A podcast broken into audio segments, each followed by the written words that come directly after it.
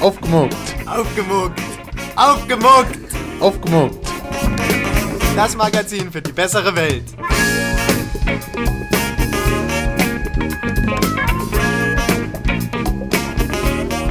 Wir sind das Zentralkomitee der Lügenpresse. Danke, danke, danke.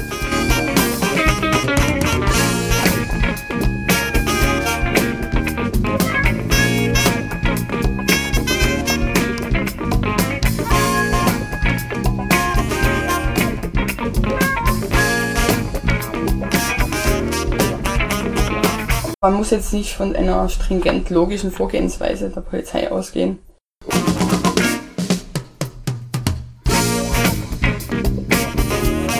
Folge 19. Anarchie oder was?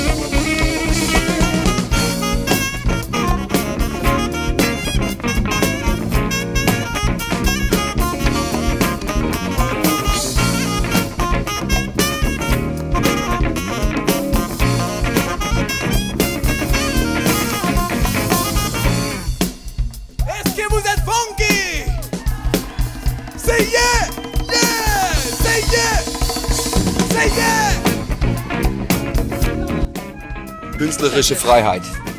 Freiheitliches Gestalten. Gestalten in Form äh, äh, Bio, Bioökonomik. Bio äh, in äh, äh, äh, äh, auf, auf, auffällige, auffälliger, ein auffälliger Kulturbeitrag. Wechselnde politische Verhältnisse. Äh, äh, nette Menschen, äh, schwerwiegende Ambitionen, gedämpft durch die Angst vor der Keule.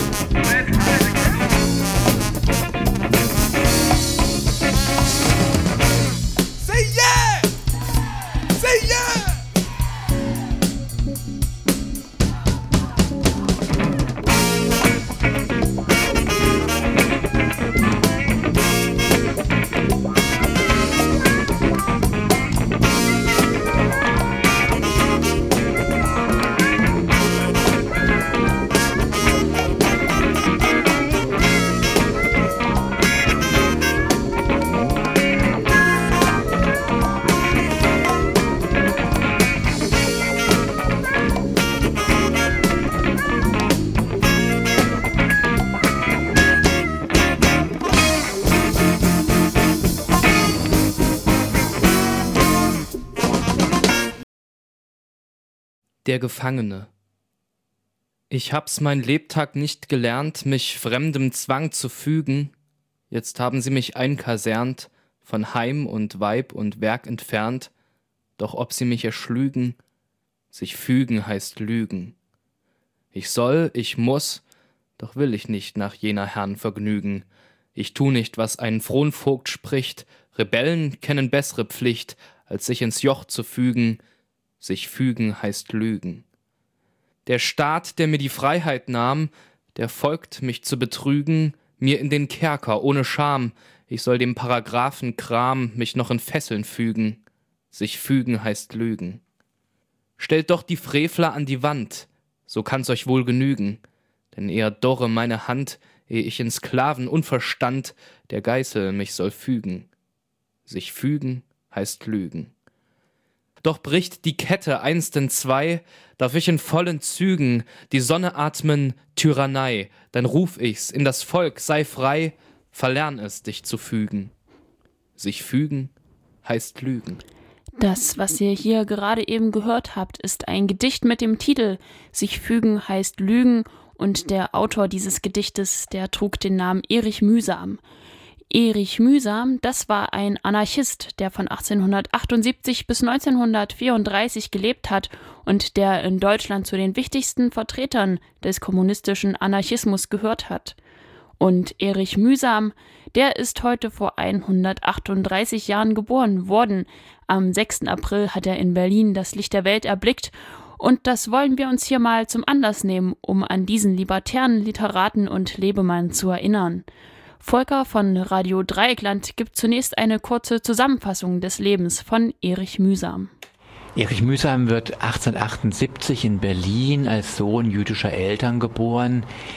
Er wächst ja zunächst mal bürgerlich auf, besucht das Gymnasium, ist früh schriftstellerisch und publizistisch tätig weil er einen Artikel dann in der Stadtzeitung über Interna seiner Schule veröffentlicht, wird er dann von der Schule verwiesen, macht eine Apothekerlehre, ist dann aber rasch ähm, eigentlich überwiegend publizistisch tätig, eine Aufgabe, die er im Rahmen seines libertär-anarchischen Verständnisses äh, dazu nutzen möchte, gesellschaftlich was zu verändern, weil er praktisch keine existierenden Publikationen findet, die seine Schriften veröffentlichen wollen oder können, gründet er verschiedene eigene Zeitschriften.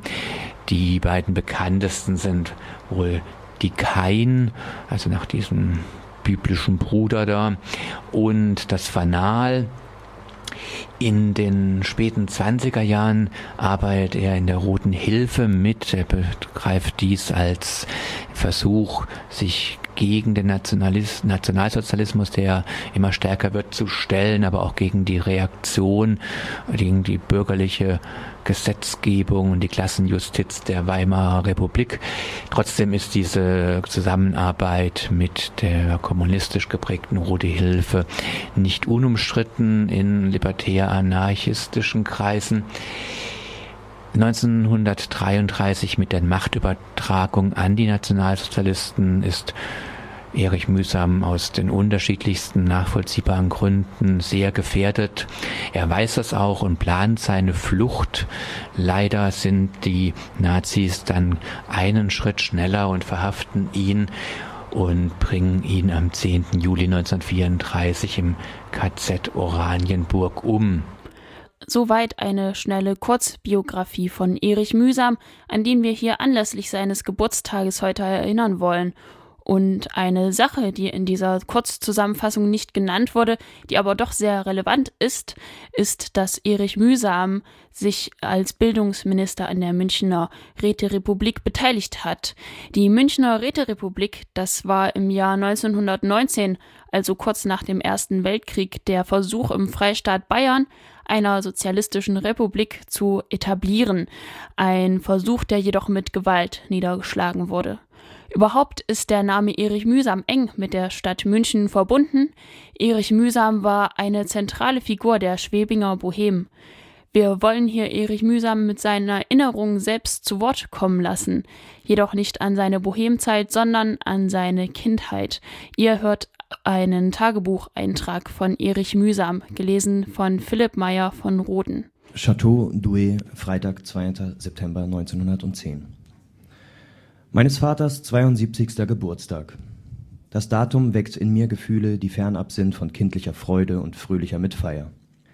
Bei allen guten Gefühlen, die ich mir noch für meinen Vater erhalten habe, bei allem Respekt vor vielen Zügen seines Charakters, bei aller Sympathie, die wohl im Blut liegt, bei allem Mitleid, an den mancherlei Nöten, die er trägt, an denen selbst, zu denen ich Ursache bin, das Gefühl der Dankbarkeit, das noch im Empfinden des Kindes gegen die Eltern als das Natürlichste gilt, ist mir völlig verloren gegangen. Wenn ich mich frage, wofür soll ich ihm danken, so fällt mir in der Tat nichts weiter ein, außer der Tatsache, dass er mich gezeugt hat, und die Gedanken, die sich hieran anschließen, sind so bitter, dass sie mir Franz Morsche Betrachtungen nahelegen. Wahrhaftig, dass er mich ernährt hat, erhebt ihn, der es ohne Not konnte, nicht über andere Menschen, nicht über arme Tagelöhner, die viele Kinder von Hunger schützen und liebend betreuen. Dass er mir einige Schulbildung ermöglichte, solange bis ich selbst mich voll Ekel aus der Schule davonmachte, das ist kein Grund zu Dankgesängen. Tat er es doch gewiss nicht, um mich zu dem zu machen, was ich werden wollte und musste, zu dem, was ich ward. Es steigt etwas wie Hass in mir auf, wenn ich daran zurückdenke. Wenn ich mir die unsagbaren Prügel vergegenwärtige, mit denen alles, was an natürlicher Regung in mir war, herausgeprügelt werden sollte. Man kannte meine Neigung, Bücher zu lesen. Nie erhielt ich welche geschenkt, und als man dahinter kam, dass ich nachts heimlich aufstand, an den Bücherschrank der Eltern ging und mir die Werke Kleists, Goethes, Wielands, Jean-Pauls herausholte, da verschloss man den Schrank und nahm mir die einzige Möglichkeit, meine tiefe Sehnsucht zu befriedigen. Geld bekam ich nie in die Hand. Als ich es mir dadurch erschwindelte, dass ich vorgab, hier und da Schreibhefte, Bleistifte und so zu gebrauchen, da wurde ich in der grauenhaftesten Weise geschlagen. Ich denke mit wahrem Grauen an die Tage, wo ich herumschlich, angstvoll auf die versprochenen Keile zu warten. Denn mir war für ein so schreckliches Verbrechen, dass ich 20, 30 Pfennige unterschlagen hatte, denn mein Vater drückte sich in solchen Fällen gern möglichst juristisch aus, eine dreifache Auflage von Prügeln zudiktiert worden. Das heißt, ich hatte an drei Tagen hintereinander mich zum Empfang der Strafe zu melden. Etwas haarsträubenderes an viehischer Grausamkeit ist wohl nie ausgesonnen worden, und ich war wohl zwölf, dreizehn Jahre alt, voll kindlicher, erwachender Sehnsucht und tiefer empfindend als andere Jungen. In der Schule war ich faul wie die Sünde. Nie kam jemand auf den Gedanken, dass ich, dessen Gewecktheit eine leichte Auffassung jeder bemerken musste, falsch angefasst wurde.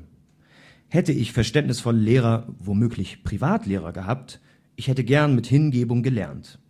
So wurde ich nur immer gehauen und gestraft, gestraft auch seelisch damit, dass ich nie teilnehmen durfte an Ausfahrten oder anderen Vergnügungen der Geschwister, gestraft durch geringschätzige Behandlung und wahrhaft raffinierter Mittel, ein kindliches Gemüt zu kränken. Und dabei stets der Stolz des Vaters auf seine Erziehungsmethode, der Stolz dieses Mannes, der nicht erkennen konnte, dass seine Kinder nicht alle gleich geartet waren, dass drei so waren, wie er sie haben wollte, brav, fleißig Gehorsam und nur ich aus der Art schlug. Alles immer in der besten Absicht, in wahrhaft gutem Bestreben für mich. Und ich ging hinaus und hielt mich schadlos für alles durch ausgelassene Streiche, durch alle möglichen Erfindungen des Unfugs, und immer wieder gab's Strafen und Tadel, und das Lernen wurde mir zum Ekel und das Leben so früh schon zum Überdruss. Und immer wusste ich doch dabei, wer ich war. Stets fühlte ich den Erlesenen in mir, den, dem unter allen Großes vorbehalten war. Einmal, da mag ich wohl an 15 Jahre gewesen sein, vertraute ich nur in Andeutungen meiner Mutter, wie ehrgeizig ich sei, und mir schien damals, als verstände sie mich und glaubte mir. Aber sie war eine schwache Frau, und der Vater führte unbedingtes Regiment im Hause und war ihr selbst absolute Autorität. So ließ sie es geschehen, dass er mich mit seiner fürchterlichen Erziehungsmethode nach Schema F misshandelte. Als ich Quatana war, sollte ich Musikunterricht haben. Das Instrument durfte ich selbst wählen und wählte das Cello. Ein Vierteljahr hatte ich Stunden, dann aber brachte ich ein schlechtes Zeugnis heim, und es hieß, die Musik halte mich von den Schularbeiten zurück. So wurden die Cellostunden eingestellt, und ich kann bis zum heutigen Tage kein Instrument spielen. So strafte mich mein Vater für ein schlechtes Zeugnis fürs ganze Leben. Dann machte ich den dummen Streich, der meine Relegation aus der Untersekunda zur Folge hatte. Herrgott, waren das Tage zu Hause.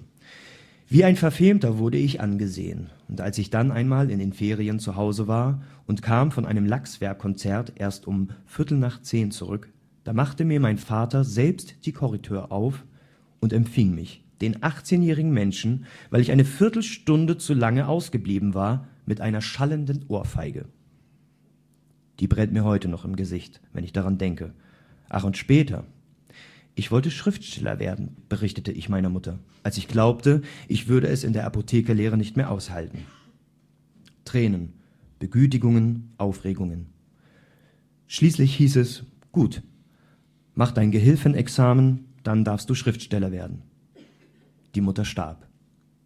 Um den Vater in seinem Gram nicht zu kränken, gab ich meiner Schwester Margarete das heilige Versprechen, bis zum Examen würde ich mich von aller Literatur und allen Interessen, die mich bewegten, fernhalten, bis zum Gehilfenexamen.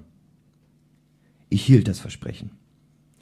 Was es mich gekostet hat, kann kein Mensch ermessen. Ich machte auch das Examen.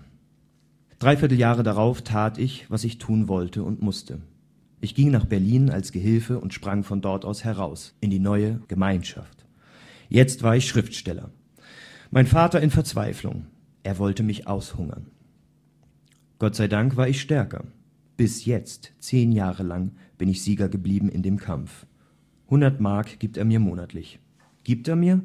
Ach, nachdem er mir das fünf- bis sechsfache genommen hat. Als ich mündig wurde, ließ er mich den Verzicht auf die Zinsen des großväterlichen Erbes unterschreiben, weil es Unrecht sei, dass dem Vater diese Erbschaft zugunsten seiner Kinder entzogen sei.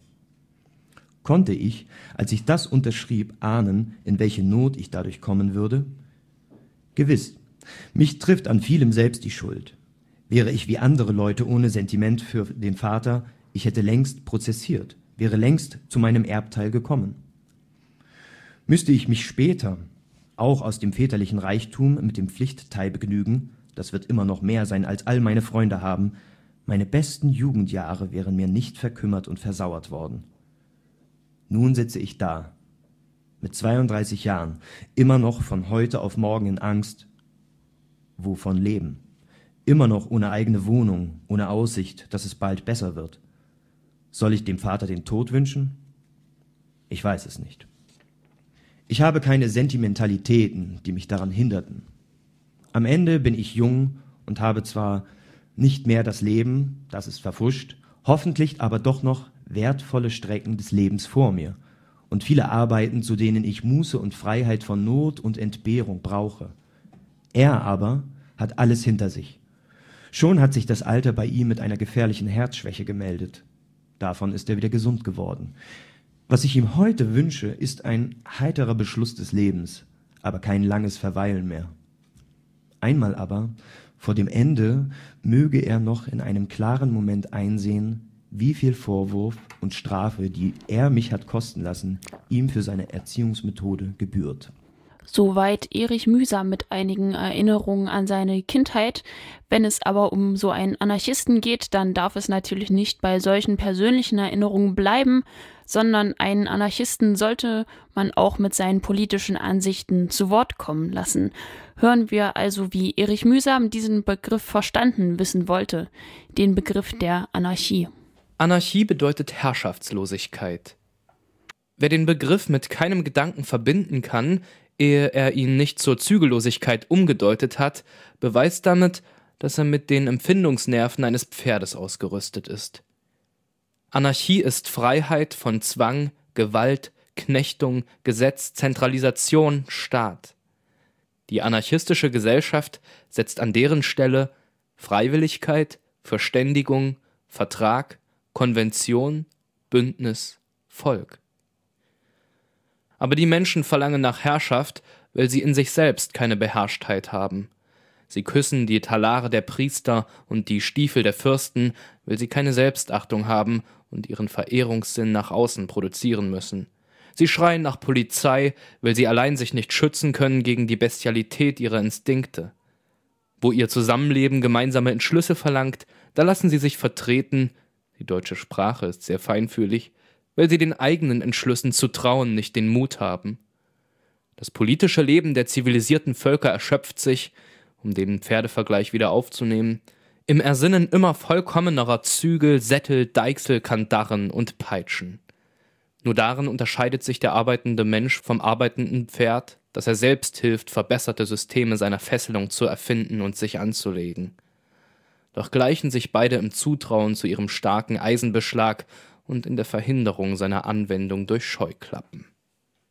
Wissenschaftliche Läuterung hat die arbeitenden Menschen darüber aufgeklärt, dass die kapitalistische Verfassung sie des Ertrages ihrer Arbeit beraubt. Sie werden ausgebeutet und sie wissen das. Sie kennen auch den Weg, der zum Sozialismus leitet. Die Überführung des Landes mithin aller Arbeitsmittel aus den Händen Privilegierter in den Besitz des Volkes. Sie kennen den Weg seit einem halben Jahrhundert, aber sie haben ihn bis heute mit keinem Fuße betreten. Das Mittel zur Abänderung als schlecht erkannter Zustände heißt immer Aktion. Aber die Menschen unserer Zeit sind aktionsfaul. Um nichts tun zu müssen, haben sie die Theorie aufgestellt, dass sich die Geschichte nach materialistischen Notwendigkeiten entwickelt. Die Zeit funktioniert automatisch, die arbeitenden Menschen aber warten ab, bis es der Zeit gefällig sein wird. Inzwischen flicken und putzen sie ihr Geschirr, schimpfen und wählen. Diese Interimsbeschäftigung ist ihnen zur Gewohnheit geworden, zum Bedürfnis, zum Lebenszweck. Dass sie auf etwas warten, haben sie darüber vergessen. Wie dem, der sie erinnert. Anarchie ist die Gesellschaft brüderlicher Menschen, deren Wirtschaftsbund Sozialismus heißt. Brüderliche Menschen gibt es. Wo sie beieinander sind, lebt Anarchie, denn einer Herrschaft bedürfen sie nicht. Was ihnen zu schaffen bleibt, ist Sozialismus. Die Aktion, die zum Sozialismus führt, heißt Arbeit. Wer nicht mitschaffen will, in brüderlicher Gemeinschaft sozialistische Arbeit zu verrichten, wer abwarten will, wie sich die Verhältnisse ohne sein Zutun entwickeln, der flicke und putze immerhin sein Geschirr, der schimpfe und wähle. Aber er nenne sich nicht Sozialist.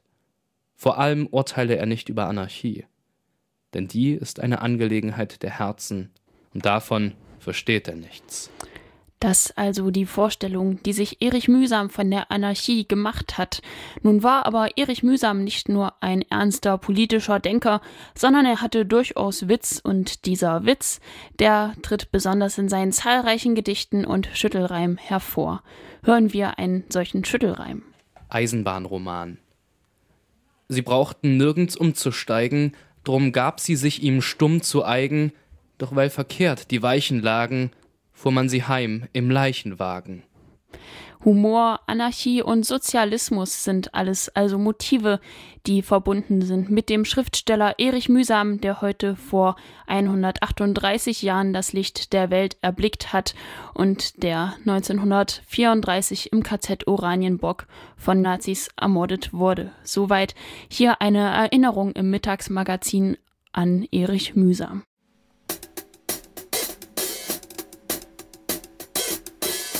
Música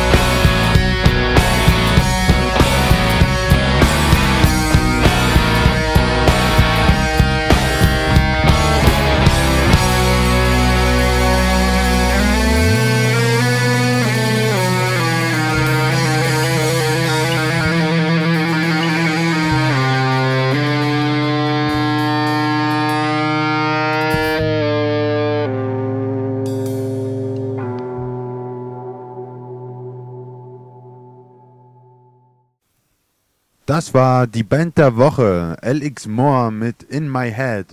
Und jetzt hören wir den Vogel der Woche bei Aufgemuckt.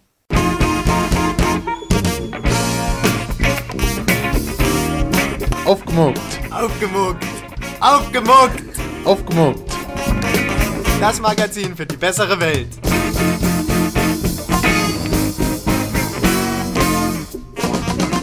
Vogel der Woche.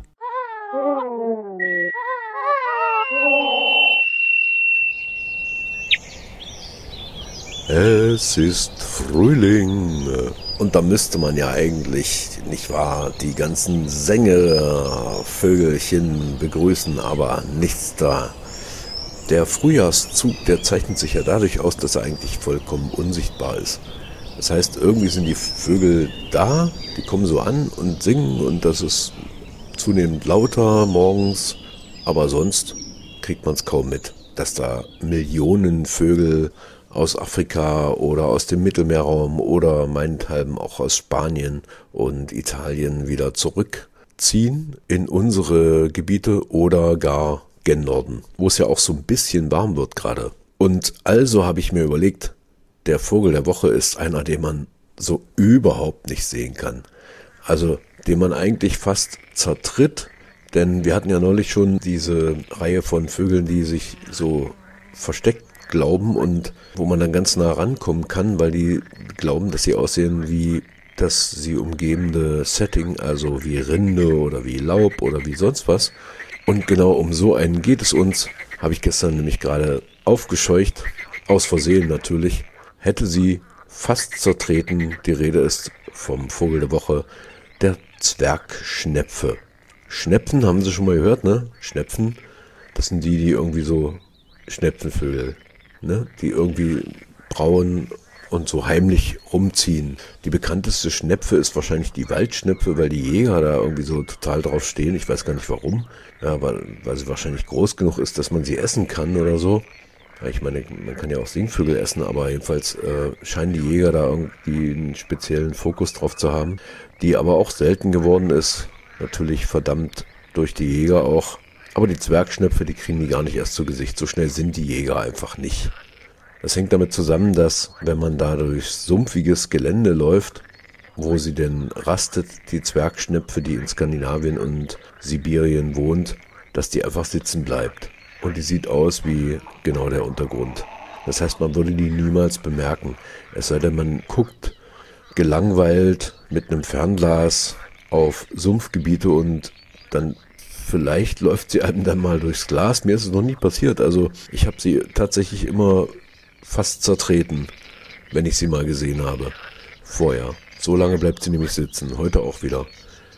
Und dann fliegt sie kurz los in so einer Fledermausartigen Flug und landet dann 30 Meter weiter wieder und ist weg. Und dann kann man da wieder hinlaufen und in der Hoffnung, dass man sie nicht zertritt oder aufscheucht oder so, aber ich bin ja da immer so ein bisschen vorsichtig, weil ich denke, Mensch, die sind schon so lange geflogen, da muss ich jetzt nicht noch unnötig Trouble machen. Ja, so ist die Zwergschnepfe. Hat einen langen Schnabel, sieht ein bisschen aus, äh, jetzt setzt das voraus, dass sie wissen, wie eine Bekassine aussieht. Eine Bekassine ist die ältere Schwester, die größere, dickere vielleicht auch. Es gibt so drei, die hier vorkommen können, dieser Arten. Der, die ganz selten ist die Doppelschnepfe, aber die kleine eben, wirklich deutlich kleiner ist die Zwergschnepfe, langen Schnabel und so ein bisschen gestreiften Kopf und äh, erdbraunes Gefieder. Ja, sieht noch nicht aus. Wozu braucht man eine Zwergschnepfe, werden Sie sich fragen. Na, zum Beispiel könnte ich Ihnen jetzt davon erzählen, dass das Schöne ist, dass man, wenn man so rumläuft und dann passiert dies und jenes und jetzt kommen ja gerade so Vögelchen an, dann freut man sich so ein bisschen über den Rotschwanz und die Münzgrasmücke und vielleicht auch den Baumpieper den Steinschmetzer und dann kommt die, äh, scheucht man aus Versehen diese seltene Zwergschnepfe auf. Und dann freut man sich. Also freue ich mich. dass äh, ich die zufällig bemerkt habe, weil man bemerkt sie eben einfach nicht. Und insofern steht sie für Millionen Vögel, die gerade vollkommen unbemerkt unsere Lande queren, denn der Frühjahrszug ist anders als der Herbstzug viel weniger fokussiert, sondern eher so in breiter Fläche kreuzen die Vögel möglichst schnell Mitteleuropa, um da anzukommen, wo sie brüten wollen. Und deswegen kriegt man kaum was mit. Also klar, man kann mal Kraniche sehen, am, aber das ist ja auch schon wieder vorbei. Die sind ja schon an ihren Nestern und so. Und die Gänse sind eigentlich auch weg, beziehungsweise also die nordischen Enten ziehen gerade durch. Aber das kriegen sie auch bloß nicht mit, oder? Also ein Hoch auf das eigentümlich rindenfarbene Schnepfenviech, die Zwergschnepfe, in ihrer Heimat, da macht sie dann doch was her. Also sozusagen in den Sümpfen, wenn sie dann balzt, dann macht sie höchst eigentümliche Geräusche.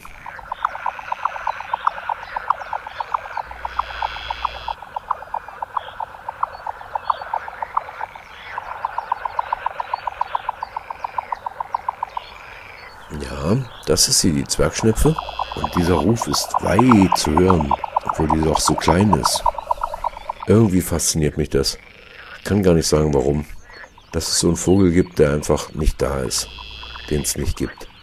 Manchmal überwintern sie auch. Also wenn die Winter nicht richtig kalt werden, dann bleiben sie hier auch in so moorigen, morastigen Gebieten und dann kann man sie auch im Winter mal aus Versehen zerlatschen, wollte ich schon sagen.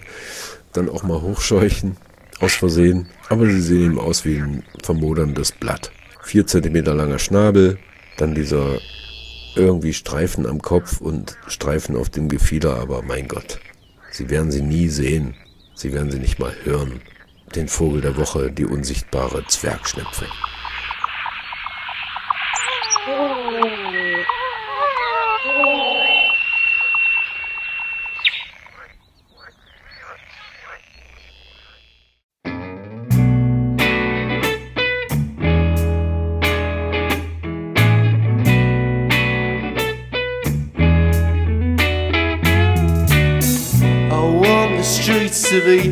Paved with gold for me.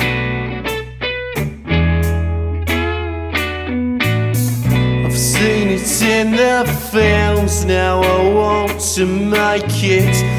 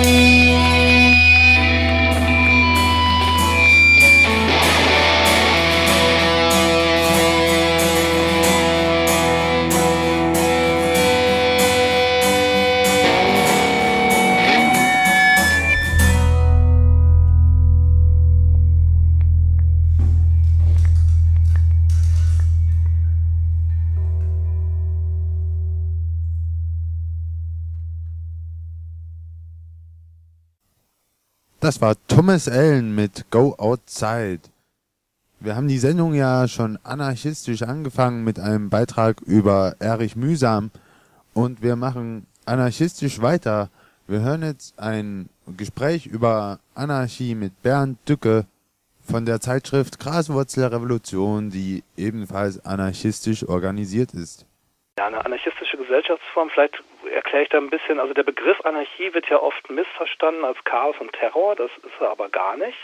Also er kommt ja aus der griechischen Antike und das bedeutet eigentlich Herrschaftsfreiheit. Das hat also ursprünglich die Zeit zwischen den Wahlen, wenn die alte Regierung nicht mehr im Amt, Amt war und die neue noch, noch nicht im Amt war. Ähm, also diese, diese Zeit eigentlich bezeichnet im antiken Griechentum. Das war also eigentlich noch ein neutraler Begriff.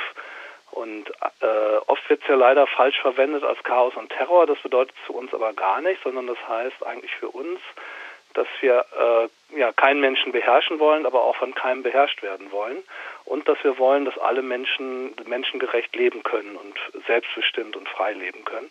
Und das ist eigentlich das, was ja was den Anarchismus ausmacht, dass man also anstrebt, eine freiheitlich-sozialistische Gesellschaft, in der eben nicht Konkurrenz und Zwang äh, bestimmend sind, wie jetzt im Kapitalismus zum Beispiel oder auch im sogenannten realen Sozialismus in der DDR, sondern eben ja gegenseitige Hilfe und freie Vereinbarung und äh, ja, ein Solidarprinzip sozusagen auf allen Ebenen. Ohne Chef und ohne Staat.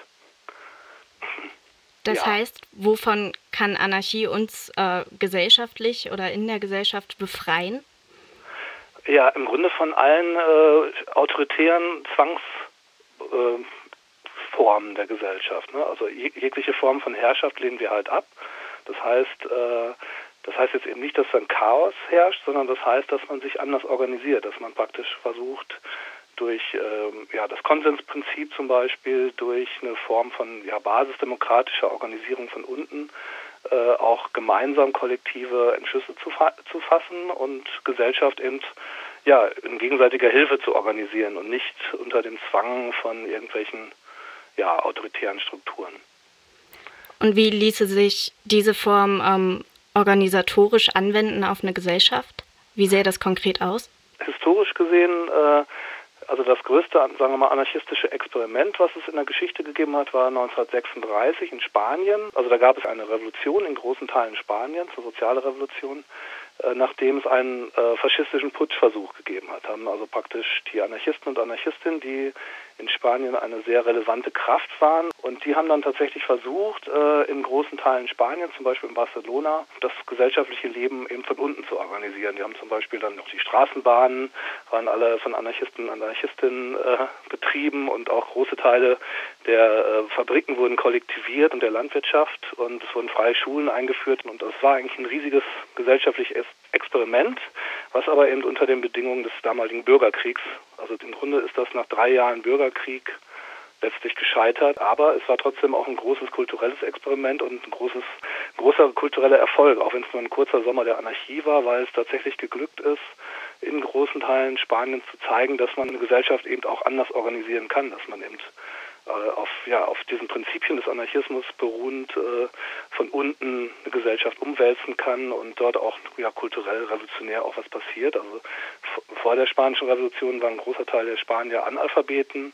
In der Revolution haben dann auch Erwachsene und Kinder gleichzeitig lesen und schreiben gelernt. Das war also auch eine kulturelle Revolution. Und ähm, ja, das ist ein ganz interessantes Beispiel, dass sowas auch im Großen funktionieren kann. Ansonsten gibt es natürlich viele, viele kleine anarchistische Experimente, also zum Beispiel in verschiedenen Wohnprojekten. Also ich lebe auch selber in einem Wohnprojekt mit 60 Leuten. Da äh, wird auch probiert, im Grunde nach anarchistischen Prinzipien schon jetzt zu leben, was natürlich auch nicht wirklich hundertprozentig funktionieren kann. Wir leben ja nicht in einer freien Gesellschaft, sondern wir leben eben in einem kapitalistischen System, das ja auch nicht frei ist. Aber man kann natürlich schon versuchen, jetzt so viel wie möglich von dieser anarchistischen, von dieser libertär-sozialistischen Utopie in die Tat umzusetzen. Genau, du bist ja jetzt schon ein bisschen weg vom Gesellschaftlichen. Da würde ich gerne gleich nochmal nachhaken.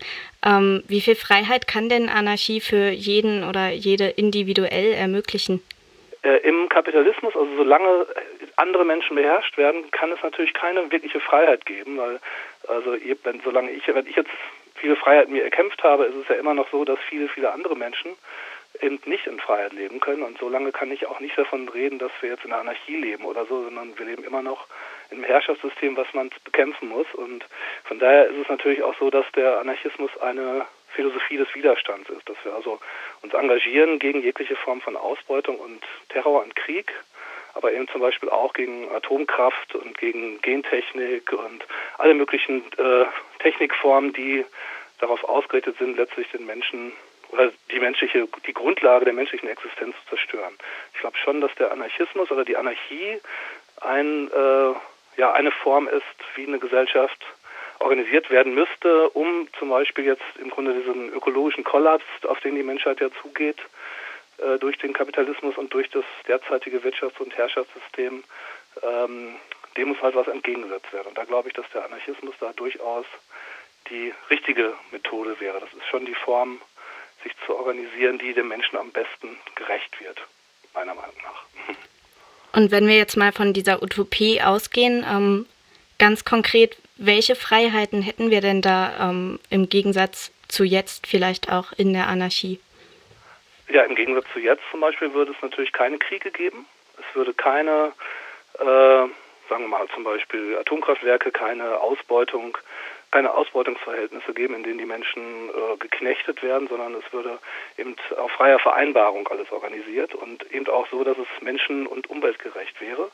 Es würde für den Bedarf produziert, aber nicht unbedingt äh, aus Konsumgründen, um noch mehr Profit zu machen, sondern im Gegenteil, äh, es, man müsste auch wesentlich weniger arbeiten, als heute gearbeitet würde. Das kommt auch dazu, wenn das anders organisiert wäre. Was hieße das für den Lebensstandard von jedem Einzelnen? Äh, das ist eine gute Frage. Also ich glaube schon, dass wir nicht, äh, so wie wir hier im Westen leben, so können wir sicherlich nicht leben. Wir müssen schon gucken, dass wir äh, mehr mit im Sinne der Natur auch leben, dass wir nicht äh, die Ressourcen sinnlos verbrauchen, sondern auf ja im Grunde auf Solarenergie umsteigen, also äh, ökologische Umwandlung der Gesellschaft im Grunde auch von unten durchsetzen. Und das gehört sicherlich auch mit zu einer anarchistischen Utopie. Also Anarchie ist durchaus ökologisch und nicht nur eine Gesellschaftsutopie, würde ich sagen. Okay, ihr, also von Graswurzelrevolution, da sprecht ihr immer von einer gewaltfreien Anarchie. Ähm, wie könnt ihr Gewaltfreiheit garantieren? Äh, Gewaltfreiheit garantieren, also das ist ja auch das Ziel. Gewalt ist ja im Grunde äh, Zwang, der ausgeübt wird, um Herrschaft durchzusetzen. Also ich glaube, dass wir äh, als Aktionsform äh, deshalb auch, wenn wir eine herrschaftsfreie Gesellschaft anstreben und eine gewaltfreie Gesellschaft, wie ich das zum Beispiel mache, dann sollten wir natürlich auch darauf achten, dass wir in unseren Aktionsformen äh, auch schon versuchen, diese Utopie auch umzusetzen. Das heißt, dass wir, äh, wenn wir Aktionen machen, klar haben, dass wir mit diesen Aktionen Öffentlichkeit erreichen wollen und die Gesellschaft verändern wollen, aber dass wir nicht äh, Menschen gefährden wollen oder gar ja, verletzen oder töten.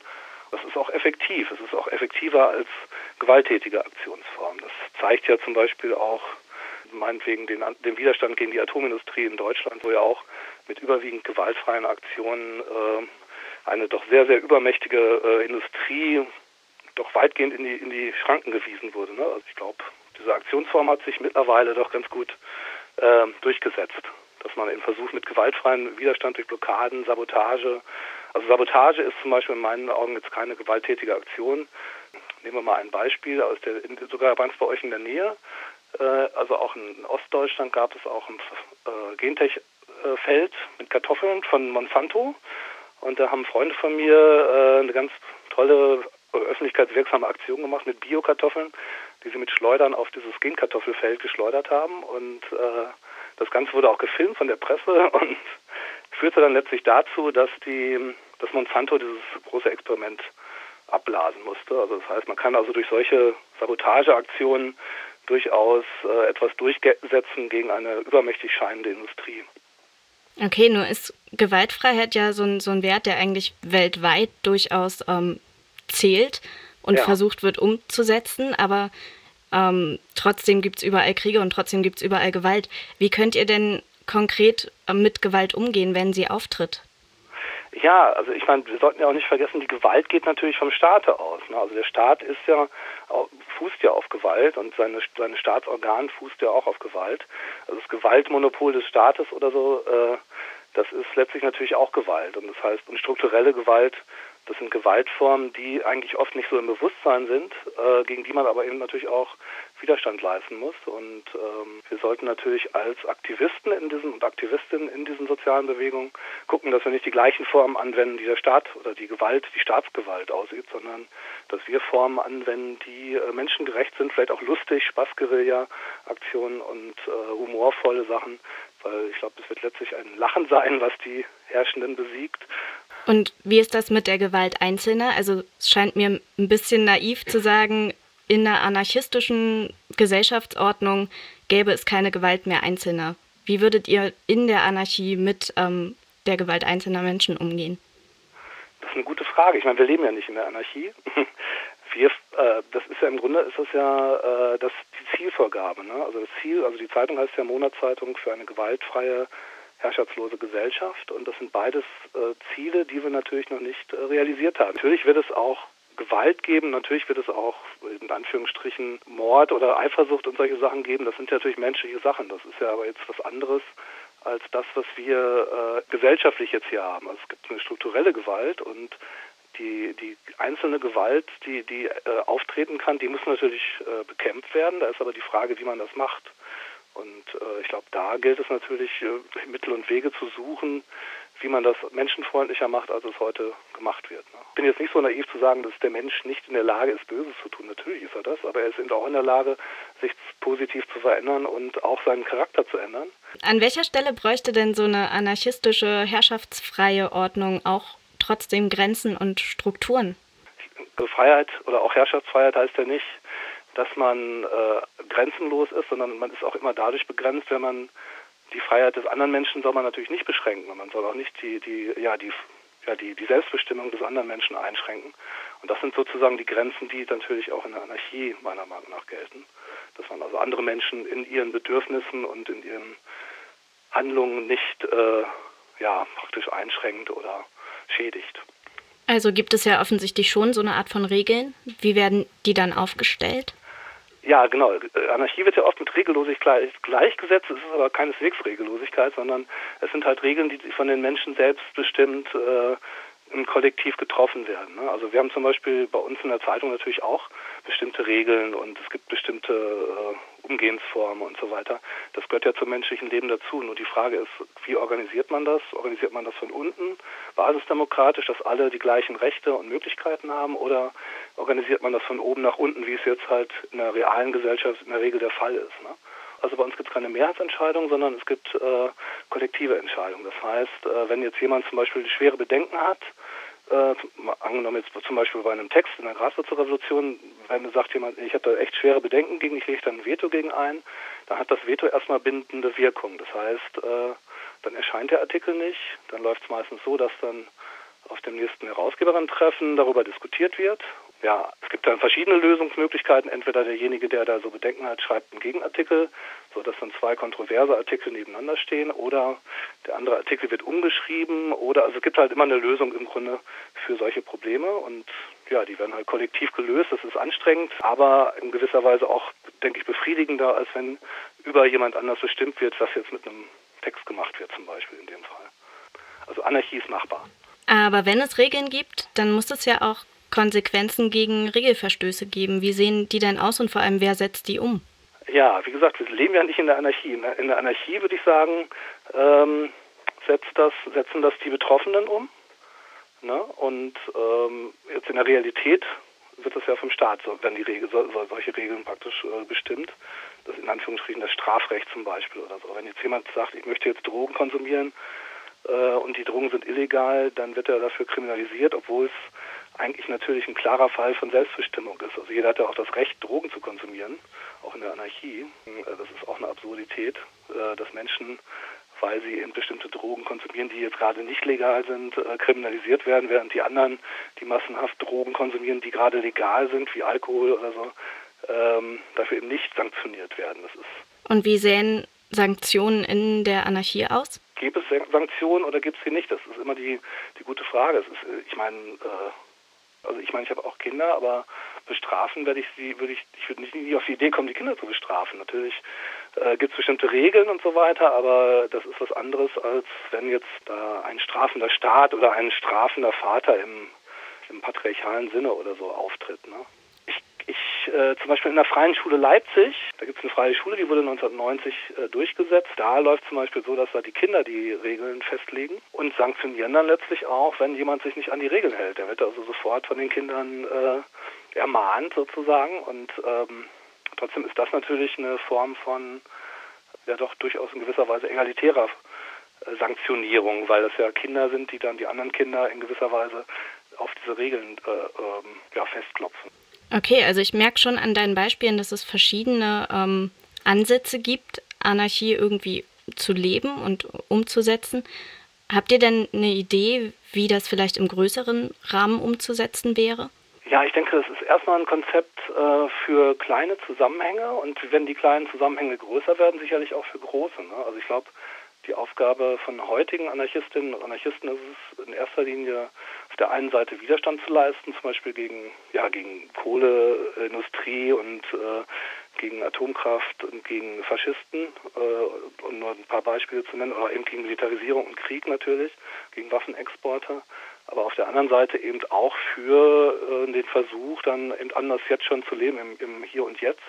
Also sprich, andere Wohn Wohnformen zu realisieren, aber auch andere Arbeitsformen, die im Kollektiv und ja, freiheitlich-sozialistisch sind. Und das gibt es schon im Kleinen, äh, aber wenn man die kleinen, vielen kleinen Projekte zusammensieht, dann ist das schon gar nicht mal so klein. Ähm, der Traum ist natürlich irgendwann, dass man tatsächlich so ein ganzes Dorf oder eine ganze Stadt anarchistisch organisieren könnte. Und das wäre dann, glaube ich, erstmal eine Keimzelle, um noch im größeren Stil dann die Gesellschaft zu verändern. Und ich denke eher, wir sollten auf soziale Bewegungen, auf Druck von unten setzen und auch auf eine Organisierung von unten und nicht in den Parlamenten und den Parteien, sondern eben auf der Straße und äh, ja, in der Gesellschaft wirken. Das ist, denke ich, das, was, was wichtig ist. Und dabei eben nicht äh, sich korrumpieren lassen und sich nicht äh, einkaufen lassen vom System.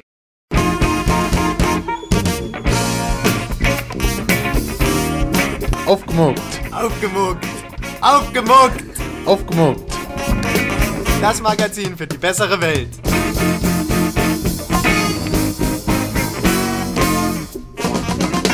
Wir hören nochmal die Band der Woche, Less X More mit Chai.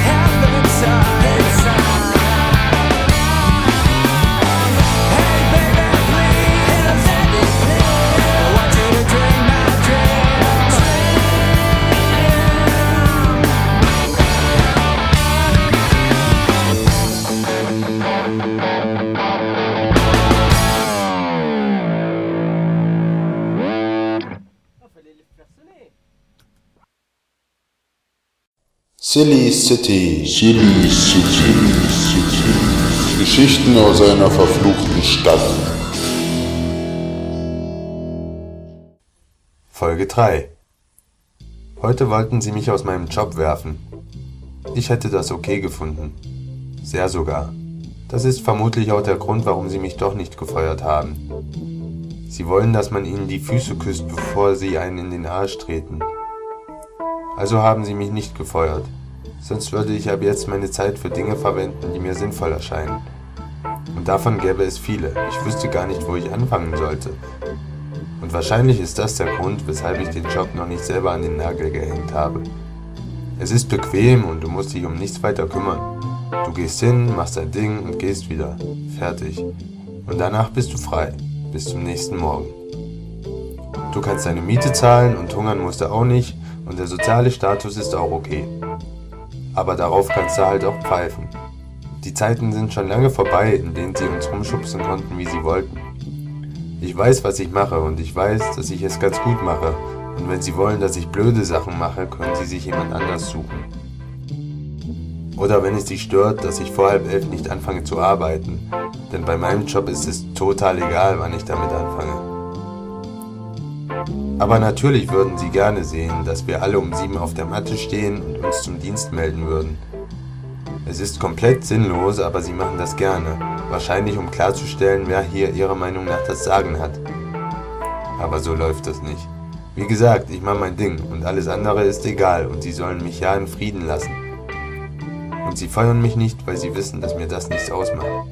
Im Gegenteil, ich würde erstmal die Füße hochlegen und ein schönes Bad nehmen dabei eine Flasche Rotwein trinken und Kaffee und eine Zigarette rauchen. Musik hören. Und dann würde ich nur noch sinnvolle Dinge tun. Den Welthunger bekämpfen oder das beschissene Patriarchat. Und wenn das Geld alle wird, ist das kein Grund zur Panik. Du nimmst dir ein paar Scheine, gehst ins Darknet und kaufst dir eine Virensoftware. Damit kannst du Leuten dann ganz gemütlich vom Rechner aus das Geld abknüpfen. Mehr muss man nicht machen, das ist heutzutage kein Ding mehr.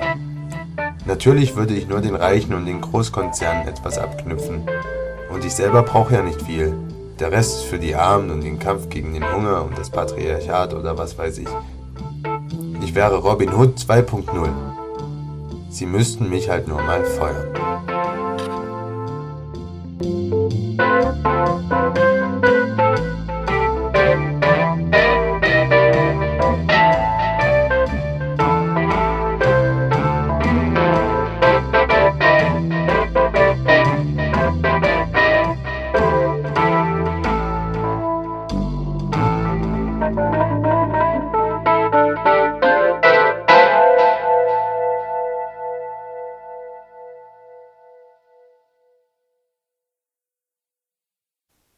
Das war Silly City, die wöchentliche Serie vom Aufgemuckt Magazin. Und jetzt hören wir La Compagnie Cyanol mit Maladroit.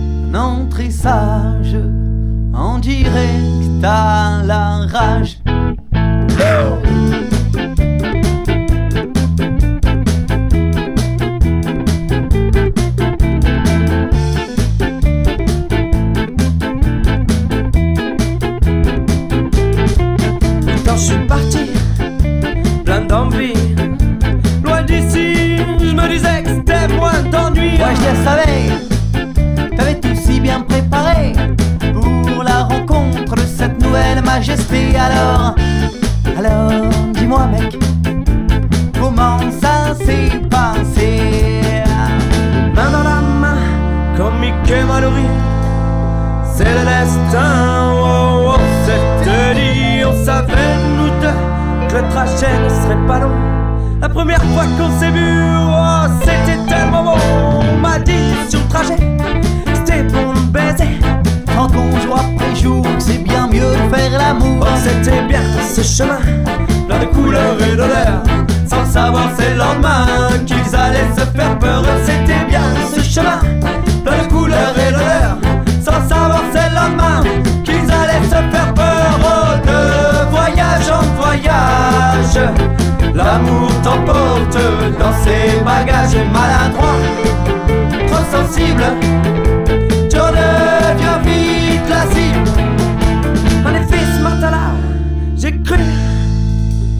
J'allais oh, arracher ma voix. Elle m'a dit qu'elle en avait marre, que je lui parle mon voyage précédent. Alors moi, bien sûr, j'étais en pétard ne pas y avoir pensé avant. C'est là que j'ai su. Tu l'aimais sans forcer. Elle aussi, elle m'a vu dans son cœur bien serré. Mais elle a préféré rentrer, pleurer si elle s'était forcée Mais de voyage en voyage. L'amour t'emporte dans ses bagages maladroits. Trop sensible Tu en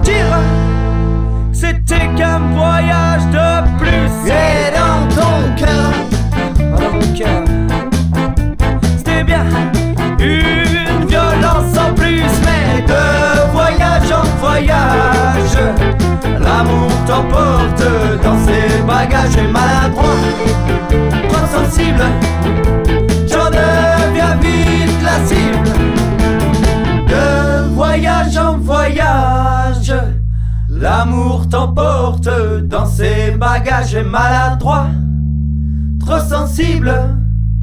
Tu deviens vite la cible.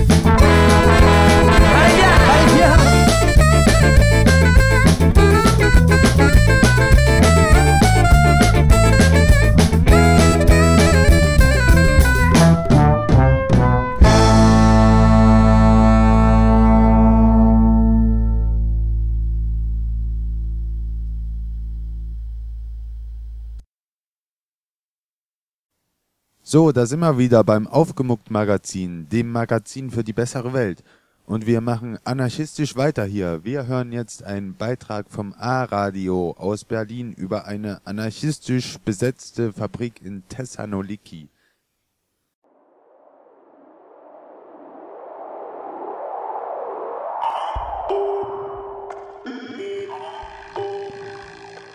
Sagen Sie jetzt mal bitte A. Anarchie. Anarchie. Anarchie. Ob geschichtlich oder brandaktuell, Mit Berichten und Interviews, mit Beiträgen und Collagen beleuchtet das anarchistische Radio Berlin das Phänomen des Anarchismus. Viva la anarquía! Als anarchistisches Radio Berlin hatten wir die Gelegenheit, mit ArbeiterInnen der selbstverwalteten Fabrik Viome im griechischen Thessaloniki zu sprechen. In dem Interview erzählen sie uns von den Ursprüngen dieser Fabrikübernahme, was das mit Erfahrungen in Argentinien zu tun hatte und wie sie finanzielle Schwierigkeiten überwunden haben. Hört euch das Audio auch an, um zu erfahren, wie ihr Solidarität zeigen könnt, denn Viome ist von einer Räumung bedroht, da ein Teil des Werksgeländes zwangsversteigert werden soll.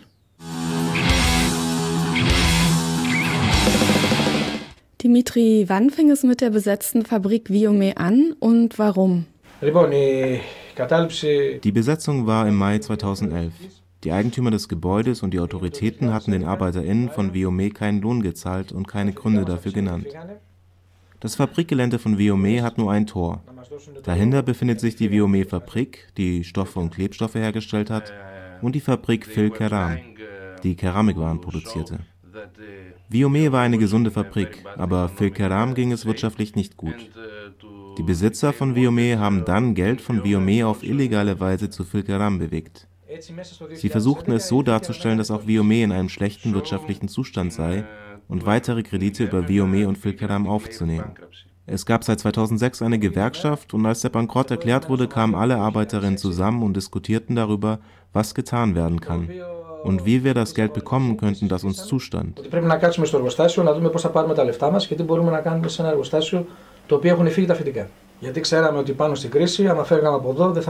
Da wir wussten, dass wir aufgrund der Wirtschaftskrise in Griechenland nichts zu essen bekommen würden und auch keine neuen Jobs finden würden aufgrund der allgemeinen Beschäftigungskrise. Also haben 97 Prozent der Arbeiterinnen dafür gestimmt, in der Fabrik zu bleiben und für ihre Rechte zu kämpfen. 2011 verklagten wir die Eigentümer und für rund ein Jahr bezogen wir etwas Geld, welches die Justiz uns zusprach. Wir hatten 24-Stunden-Schichten und kümmerten uns um die Fabrik. Seit 2010 schulden uns die Eigentümer eine große Menge Geld und sie zahlten überhaupt keine Gehälter mehr. Bis jetzt schuldet Viome jeder Arbeiterin eine Summe von 65.000 bis 70.000 Euro, was bis heute aktuell ist, da die ArbeiterInnen nie offiziell gefeuert wurden. Als das Geld von den Gerichten 2012 ausging, waren wir pleite. Also wendeten wir uns an die Gesellschaft für Hilfe. Und die Hilfe der Gesellschaft war riesig, wirtschaftlich und in Form von Nahrung. Aber wir wollten eine Lösung finden, wie wir mit Würde arbeiten und uns und unsere Familien ernähren können. Το οποίο να επιβιώσουμε εμείς με αξιοπρέπεια εμείς και η οικογένειά μας. Και έτσι ιδρύθηκε η Αλληλική Πρωτοβουλία στις Βιομέ.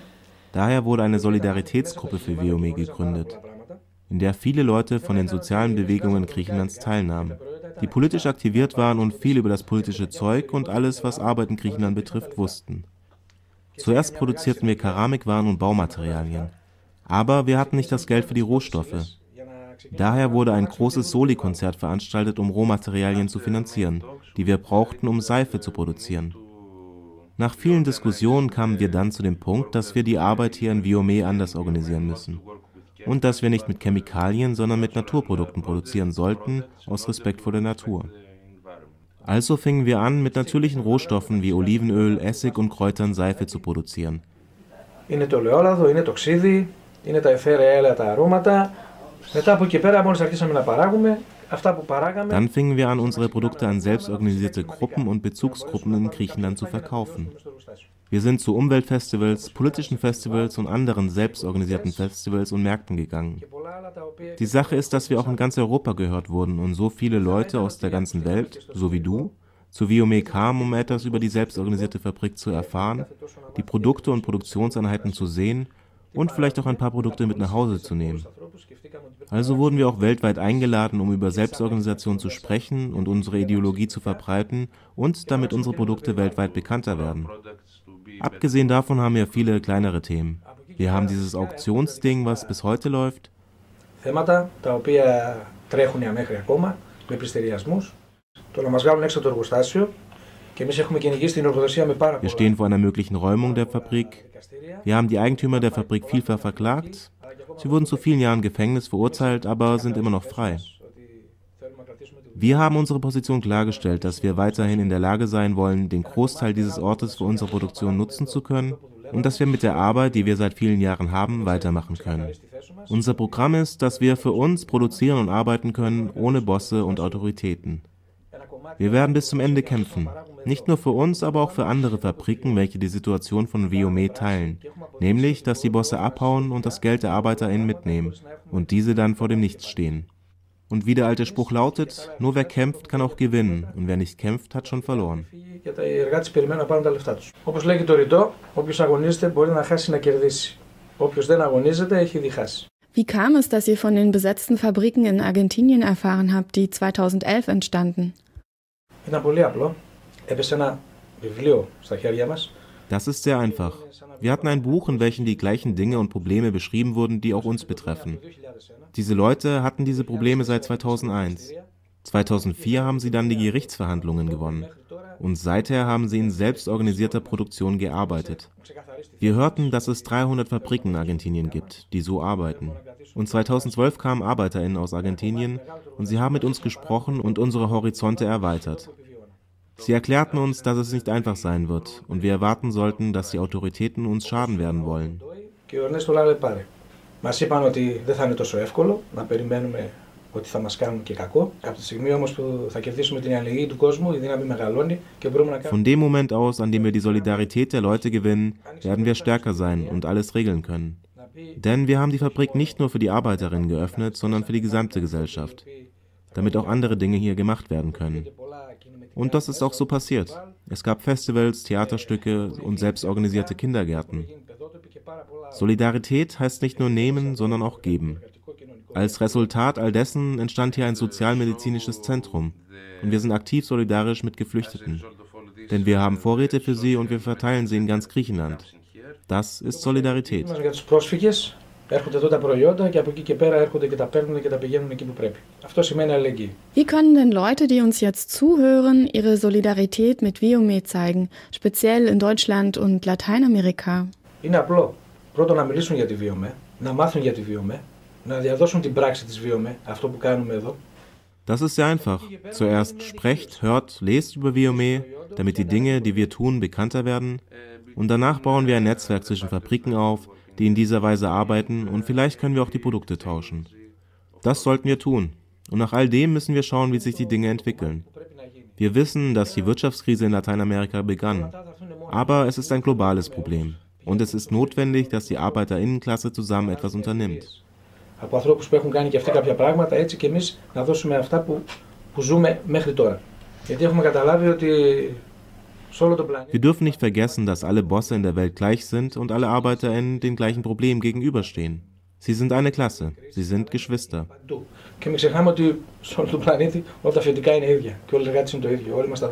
Was wollt ihr den Arbeiterinnen sagen, die Fabriken besetzen möchten und die Kontrolle über die Produktion übernehmen? Zuerst müssen sie daran glauben, vereint sein, ihre Egos vergessen und dass wir werden, eine Einheit. Und der Satz, den ich immer sage, Arbeiterinnen der Welt, vereinigt euch. Die Welt ist unser. Πάντα λέω είναι ότι οι εργάτες όλου του κόσμου ενωθείτε. Αυτή η αγώνιση είναι όλων μας. Okay, willst du noch etwas hinzufügen? Εμείς είμαστε εδώ και το κομμάτι που είναι ότι θέλουν να γίνουν πολλές βιομέ. Πολλά εργοστάσια που έχουν τα ίδια προβλήματα. Wir sind hier und wir wollen, dass Viome kein Einzelbeispiel bleibt, sondern wir wollen ganz viele Viomes.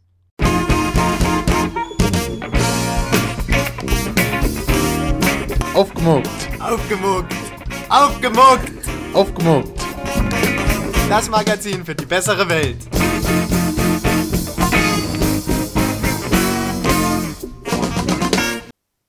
So, das war's mal wieder vom Aufgemuckt Magazin, dem Magazin für die bessere Welt. Heute wie immer mit Andy Valandi. Und ich verabschiede mich mit einem Song von Bella Roos, nämlich Push On. Wir hören uns nächste Woche. Ciao.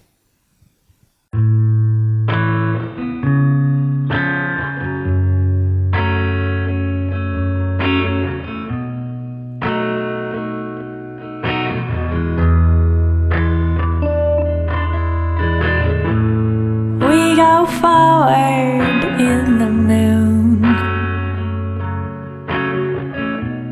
I step sideways into you.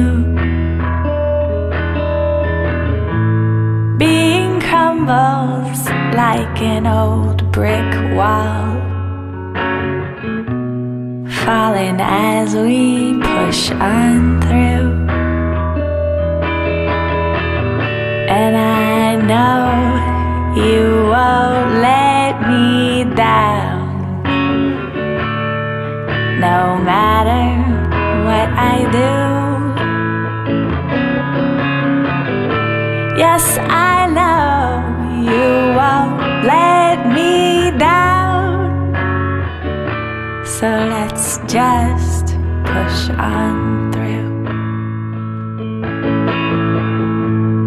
backward rider in the breeze. He comes for you, he comes for me. My fingers ache like I'm a withered oak full of insects.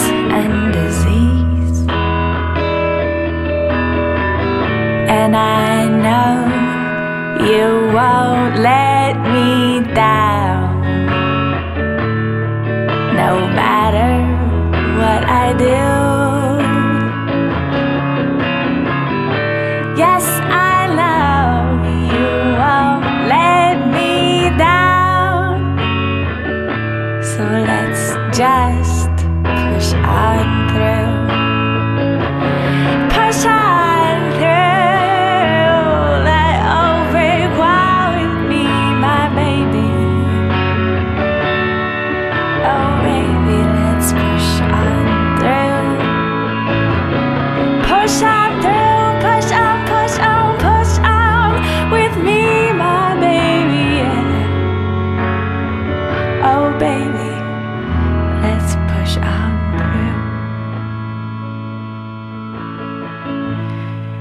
Go forward in the moon. I step sideways into you. Being crumbles like an old brick wall. Falling as we push on through.